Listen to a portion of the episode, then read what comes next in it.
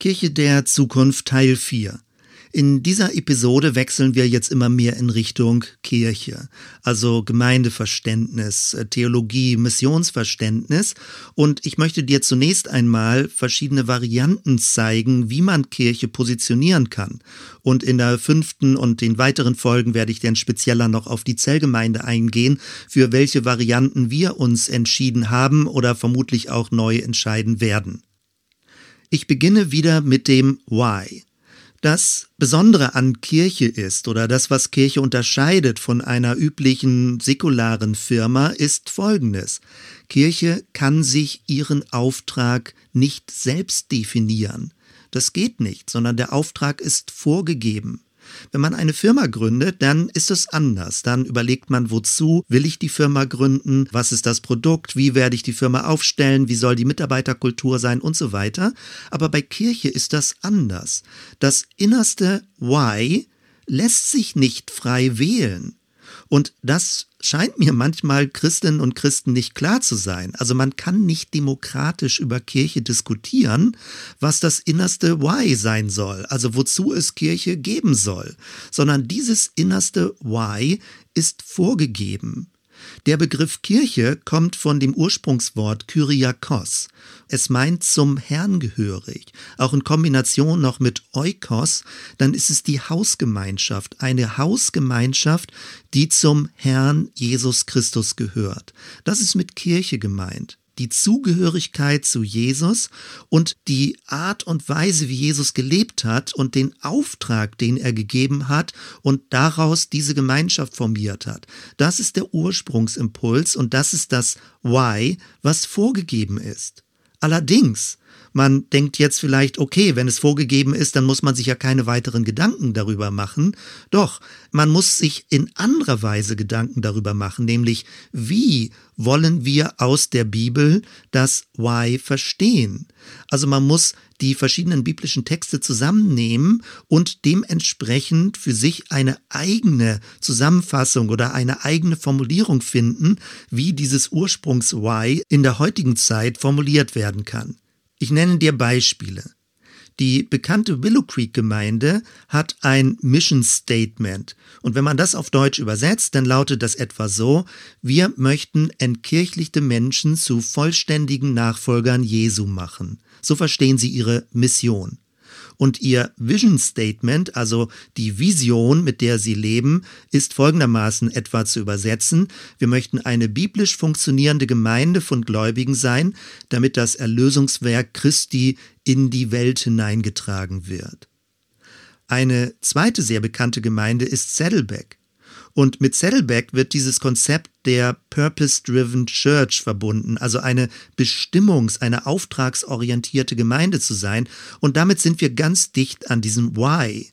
Und die Bücher, die also damals dann veröffentlicht wurden von Saddleback von Rick Warren, dem Pastor, sind ins Deutsche übersetzt worden und ein absolutes Bestsellerbuch ist Leben mit Vision. Rick Warren hat dazu gesagt, ihm war nicht klar und er hat das überhaupt nicht vermutet, dass ein Buch, das damit beginnt, es geht nicht um dich, dass dieses Buch zu einem Bestseller werden würde.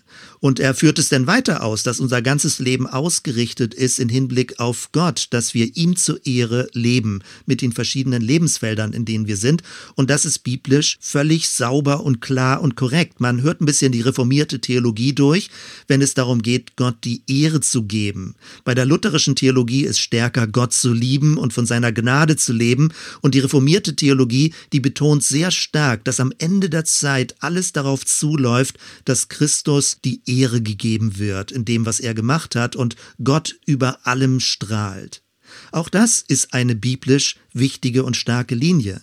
Und von der Saddleback Church, Purpose Driven Church, ist bekannt, dass sie die zwei großen Gebote nehmen. The Great Commandment, liebe Gott und liebe deinen Nächsten. Und dann The Great Commission, also der große Auftrag am Ende vom Matthäus-Evangelium geht hin, tauft Menschen und lehrt sie halten, was Jesus gesagt hat. Wir haben das als Inspiration genommen vor vielen Jahren und haben da zunächst einmal draus das Merkwort Jaffet gemacht. J-A-F-E-D, J für Jüngerschaft, A für Anbetung, F für Freundschaft, E für Evangelisation und D für Dienst. Und dann haben wir das im Laufe der Zeit gewandelt zum Merkwort Gnade. G-N-A-D-E. G für Gemeinschaft mit Gott untereinander, N für Nachfolge, für Lernen von Christus, A für Anbetung, D für Dienst und E für Evangelisation oder manchmal ist auch gut diese Verfremdung Euangelisation. Das ist dichter an dem griechischen Ursprungswort Eu, das Gute, die gute Nachricht. Was uns aber erst im Laufe der Zeit aufgefallen ist, all diese Linien, die praktisch von Purpose Driven Church aufgenommen werden oder die auch im amerikanischen, häufig auch im evangelikalen Bereich so sehr stark vorkommen, sind alle aus dem Matthäusevangelium. Und möglicherweise hängt damit das auch ein bisschen zusammen, dass es sich sehr stark wie Gebote anfühlt. Also der Missionsauftrag als Gebot oder dass manche sogar von einem Crusade sprechen, dass also eine große Evangelisationswelle sein soll und geschehen soll. Es fühlt sich manchmal, wenn das ins Deutsche übersetzt wird, aktivistisch an, ein bisschen streng, verpflichtend oder es fühlt sich auch wie Druck an. Und das hat es möglicherweise, so scheint es mir, über die Jahre auch immer ein bisschen schwer gemacht, dieses innere Why, wie das also in dieser Form formuliert ist, so richtig wirklich zu adoptieren und es anzunehmen und wirklich stimmig auch leben zu wollen. Und es ist noch gar nicht so lange her, dass wir darauf aufmerksam geworden sind, dass das Johannesevangelium ganz andere Begriffe verwendet. Ich hatte schon in früheren Episoden gesagt, unser Kirchenbund verwendet jetzt für die Jahre 2021 die Formulierung aus Johannes 2021. Friede sei mit euch, wie mich mein Vater gesandt hat, so sende ich euch, sagt dort Jesus.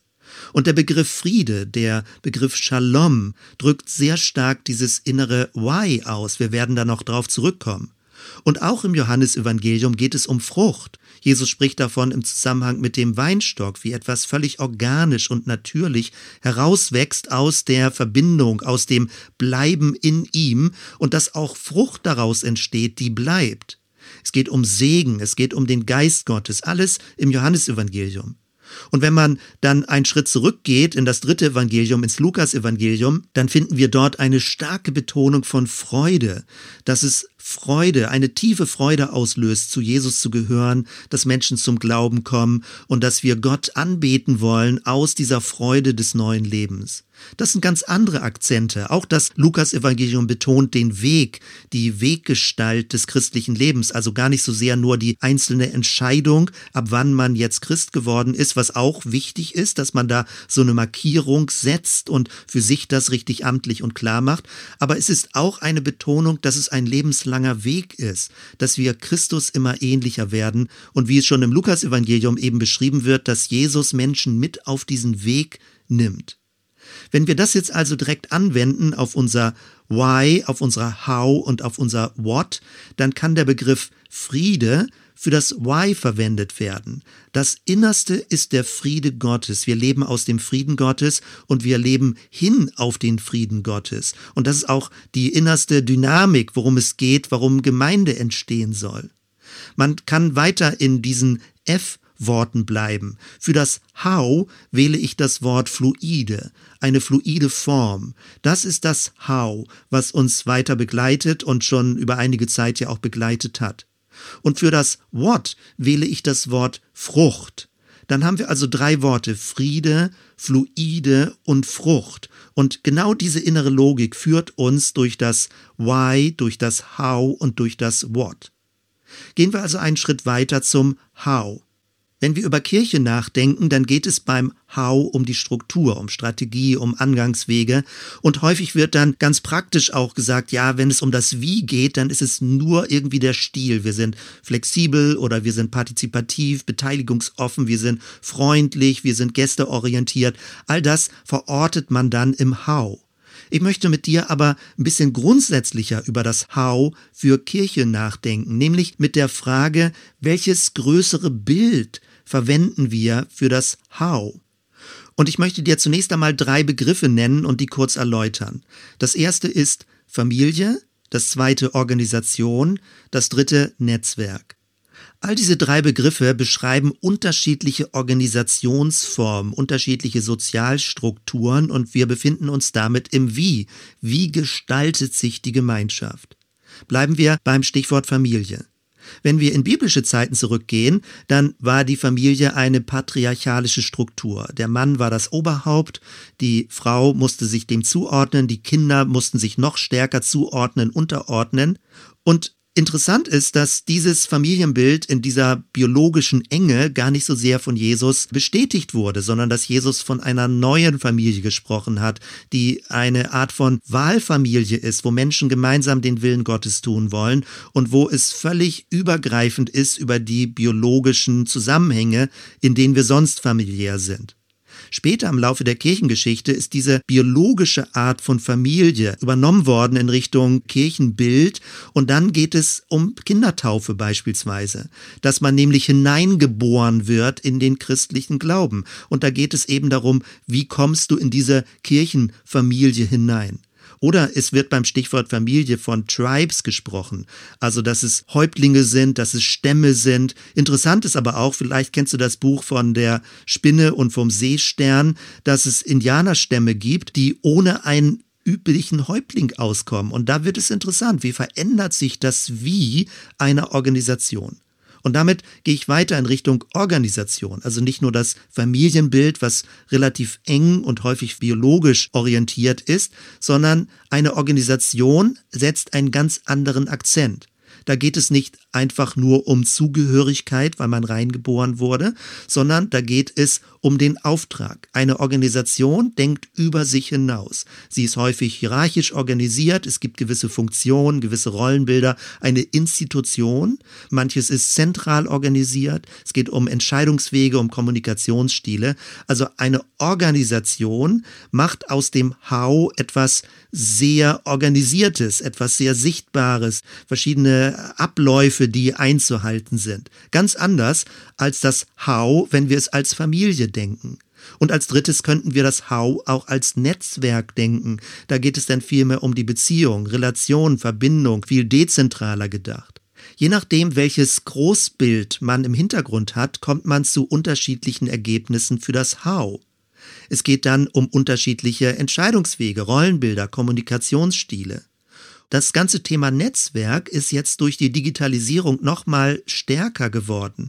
Also es geht um Knotenpunkte, Verbindungslinien, dass man Kirche nicht nur statisch als Organisation, als Institution denkt, sondern vielmehr von den Beziehungsdynamiken her denkt. Kirche ist in dem Sinne dann auch nicht ein festes Gebäude mit einem festen Standort, sondern es ist ein Netzwerk, das sich ständig in Bewegung befindet, je nachdem, wo die Beziehungen zwischen Menschen eher stärker werden oder weniger werden. Diese drei Formen helfen uns, ein bisschen konkreter über das Wie von Kirche nachzudenken. Verstehst du Kirche eher als Familie, eher als Organisation oder eher als Netzwerk. Und natürlich überlagert sich das auch ein bisschen, aber es gibt Schwerpunkte. Und wir haben schon vor einiger Zeit damit begonnen, noch über die Netzwerklogik drüber hinauszugehen, weil Netzwerk auch mit festen Standorten zu tun hat, wenn es zum Beispiel Servernetzwerke sind, feste Standorte, die dann Verbindungslinien haben. Wenn man jedoch in Richtung eines Pilzgeflechtes denkt, eines Rhizoms, eines Myzels unter der Erde, dann gibt es nicht nur feste Standorte, sondern es wächst immer in verschiedene Richtungen weiter. Oder über der Erde ist sehr leitend für uns dieses Bild vom Schwarm. Wir werden darauf zurückkommen, ein Vogelschwarm. Das Spannende dabei ist, jeder Vogel ist aktiv, also es gibt nicht einfach eine Organisation, zu der ich gehöre oder eine Familie, wo ich einfach nur irgendwie dabei bin, sondern in einem Schwarm bleibt jeder Vogel aktiv und er gleicht sich ständig mit dem anderen Vögeln als Referenzgruppe ab. Das kommt viel dichter ran an dieses Bild vom Priestertum aller Gläubigen. Bleiben wir noch mal für einen weiteren Gedankengang in dieser Ebene des How. Jetzt möchte ich dir drei andere Stichworte nennen, wie man Kirche verorten kann. Staat, erstens, zweitens Markt und drittens Zivilgesellschaft. Das hilft mir sehr, Kirche mit diesem How zu durchdenken. Also Beispiel. Wenn man Kirche vom Staat her denkt, Dann haben wir eine Staatskirche, hatten wir früher, jetzt gibt es sie nicht mehr offiziell, aber es gibt immer noch diese Logik dahinter. Denn hat Kirche eher eine belehrende Art von oben. Sie versucht eher zu kontrollieren, ihre Gläubigen zu kontrollieren, ethisch vielleicht auch zu kontrollieren, eher regelorientiert, eher verpflichtend. Alle sind Bürgerinnen und Bürger im Staat und es geht um Rechte und Pflichten um Kontrolle, möglicherweise auch um Strafe, es geht um Macht. Das ist die Logik des Staates und Kirche hat lange gebraucht, aus dieser Logik rauszukommen und manche Restbestände sind ja immer noch da. Die Alternative dazu ist, Kirche als eine marktorientierte Organisation zu verstehen. Das kannst du daran erkennen, wenn es um Marketingstrategien geht, um Kommunikationsformen nach außen, um Öffentlichkeitsarbeit. Wie präsentiere ich das Produkt des Evangeliums am Markt? Was sind meine Zielgruppen, mit denen ich in Kontakt treten möchte? Was ist die Konkurrenz auf dem Spielfeld der religiösen Angebote? Es geht grundsätzlich um Angebot und Nachfrage, also ich sagte schon, äh, Produkte verkaufen. Religion wird dann zu einem Produkt, was man möglichst schmackhaft machen möchte, den Personen, die davon profitieren sollen oder die es kaufen sollen, also in Anführungsstriche kaufen. Der Markt macht Menschen zu Konsumenten dann werden Menschen auch als religiöse Konsumenten verstanden und Kirche ist dann eine Art von Serviceagentur, eine Art von Angebotsstruktur, die sich dementsprechend dann auch formiert und ihr How, ihr Wie gestaltet. Für mich sind beide Formen, Staat und Markt, nicht nachvollziehbar.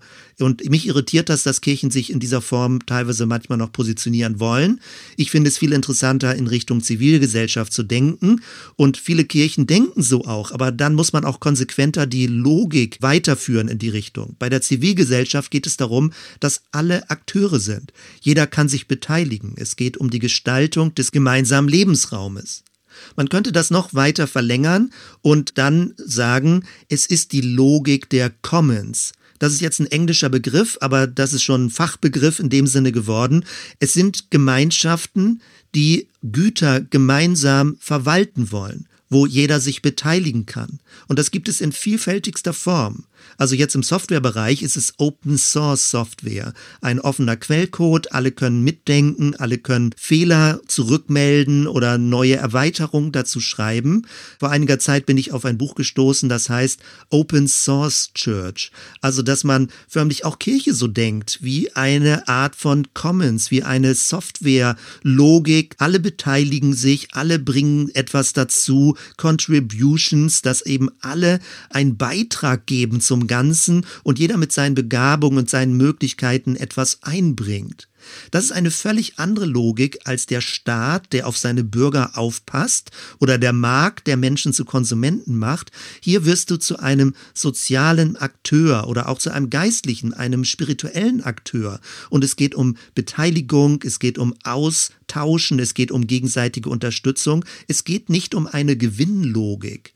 Und all das geschieht schon im Digitalen und deswegen verändert das auch die Kirchenlogik nochmal in besonderer Weise, denn im Digitalen bist du du immer zugleich Konsument, aber auch Produzent, wenn ich jetzt diese alten Worte nehme. Also du kannst nicht einfach nur konsumieren, sondern du produzierst immer auch gleich wieder Daten.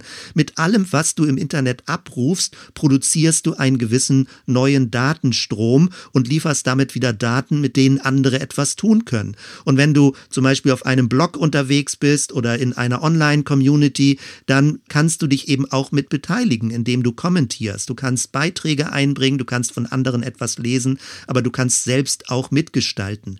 Gemeinde und Kirche so zu denken, ist eine völlig andere How-Logik, eine völlig andere Wie-Gestalt. Und da sind wir ganz dicht an Jesus dran, wenn er sagt, geben und nehmen. Und sogar sagt, geben ist seliger als nehmen, wie das dann in der Apostelgeschichte zitiert wird. Jetzt als drittes lass uns nochmal weitergehen in Richtung What. Das heißt also, wenn wir über Kirche nachdenken, dann wird es dann in letzter Konsequenz darum gehen, welche Aktivitäten, welche Veranstaltungen macht man. Und du kannst die Webseiten durchgucken oder die Gemeindebriefe von Gemeinden durchgucken. Was wird getan? Was tun Leute? Wofür engagieren sie sich? Es werden Gottesdienste veranstaltet, Predigten gemacht, Kinderstunden, Seniorentreffen, Chorgruppen, Laufgruppen, alle Altersgruppen. Es sind Sozialinitiativen, je nachdem, was gerade für gut und richtig und wichtig empfunden wird. Und man versucht, allen Erwartungen zu entsprechen, für jeden etwas dabei zu haben, eine breite Angebotspalette. Man verwendet das Gebäude, man verwendet die Technik, man verwendet die Küche, um Kaffee zu kochen, man verwendet was immer man an Ressourcen und Materialien hat, um eine Angebotspalette zu produzieren. Und häufig wird eher von einer Art Bedürfnisorientiertheit gedacht. Also was entspricht den Bedürfnissen der Mitglieder, was entspricht den Bedürfnissen der Kunden, der religiösen Konsumenten, damit sind wir in der Marktlogik wieder drin. Oder es wird eben gedacht, eher so paternalistisch von oben herab, was sollen die Leute gefälligst tun, da sind wir eher in einer Staatslogik drin. Häufig ist das Ergebnis, dass wenn man bedürfnisorientiert denkt, dass man dann im Laufe der Zeit ausbrennt und überfordert ist. Also die angestellten Mitarbeiter wollen immer die Bedürfnisse der Leute erfüllen und das ist ein Fass ohne Boden. Oder wenn man eher von oben herab so paternalistisch denkt, dass man gewisse Vorgaben macht, staatsorientiert, wie sich die Leute gefälligst verhalten sollen, produziert man immer neue Regeln und wird immer genervter, dass sich Leute an die Regeln nicht halten. Es ist viel besser, wenn man tiefer in die Why-Ebene runtergeht und fragt, was ist unsere Bestimmung? Und diese Bestimmung transparent und sichtbar macht und aufleuchten lässt, damit jeder aus einer Innenmotivation, eine intrinsische Motivation heraus, bereit ist, sich zu engagieren, mitzumachen, sein Verhalten dementsprechend auszurichten und anzupassen und man das nicht durch Außenregeln oder durch so eine Anreizstruktur des Marktes erzeugen muss. Die wichtige Frage ist also beim What, Warum machen wir das? Aus welcher inneren Überzeugung machen wir etwas? Sonst läuft man in eine Aktivitätsfalle hinein und versucht immer neu den Erwartungen zu entsprechen. Wenn man von dem Why denkt, von dieser innersten Ebene, dann kann man auch die Frage besser beantworten, was wollen wir weglassen? Was wollen wir nicht tun? Was entspricht dieser inneren Bestimmung nicht? Wenn man zum Beispiel über Gemeinschaft nachdenkt, ist die Frage, was hilft unserer Gemeinschaft, Jesus gemäß zu werden? Was ist eine Art von Gemeinschaft, in der sich Jesus zu Hause fühlt, in der sich Jesus wohlfühlen würde, wo es nicht um unser Wohlgefühl immer geht, sondern in welcher Art von Gemeinschaft würde Jesus sich wohlfühlen? Wo würde er gerne mit dabei sein? Und wo hätte er das Gefühl, diese Gemeinschaft entspricht seinen Werten, seinen Überzeugungen und verkörpert ihn demgemäß auch in dieser Welt? Das ist die Why-Frage, die sich dann auswirkt auf das How und auf das What. Und damit sind wir bei der großen Herausforderung. Und damit schließe ich diese allgemeinen einführenden äh, vier Episoden. Und in der fünften werden wir dann konkreter am Beispiel der Zellgemeinde uns das angucken. Die Herausforderung ist, das What auf der Grundlage des Why und im Einklang mit dem How zu formulieren. Also Deutsch, was wollen wir wie und warum tun? Welche Veranstaltungen sind sinnvoll? Wie müsste die Großversammlung am Sonntag aussehen, damit sie unserem Why entspricht? Wozu brauchen wir Gebäude, damit es dem Why entspricht? In welchen Bereichen bitten wir andere Menschen um ihr Engagement, dass sie mitmachen, dass sie sich mit einbringen und ihre Zeit einsetzen? Und wofür bitten wir um Geld? Um Spenden, damit wir sagen, damit können wir das Why in guter Weise unterstützen und dem Ganzen Gestalt geben. Und das wird dann sehr konkret. Also der Standort Konsul Hackfeldhaus. Was machen wir damit? Das Projekt Konventshof. Wozu und warum? Was machen wir damit? Die Ankerzellen-Community. Surf the City in der Stadt und anderes mehr. Alles vom Why hier gedacht und entsprechendes How gestaltet, damit es in die heutige Zeit hineinpasst. Ich möchte dich also gewinnen und herausfordern, mitzudenken, für deine Gemeinde, für unsere Gemeinde, für dich selbst und Dinge weiter zu klären. Und dann, ganz zum Schluss, geht es sogar noch darum, wie können wir erkennen, ob wir auf einem guten Weg sind, also ob es eine gute Wirkung erzeugt, was wir tun, dass also auch wirklich das geschieht, was wir uns davon erhoffen und beabsichtigen. All das also sind die Reflexionsfragen, wenn es um konkrete Aktivitäten geht und dass wir nicht nur auf die Aktivitäten gucken, was wollen wir tun, was wollen wir machen, was soll in unserem Kalender als Termin stehen, sondern welche Wirkung, welches Ergebnis soll daraus entstehen? Und wie soll es Menschen zum Guten und im Sinne Jesu verändern und ihren Weg weiter durch ihr Leben hindurch gestalten.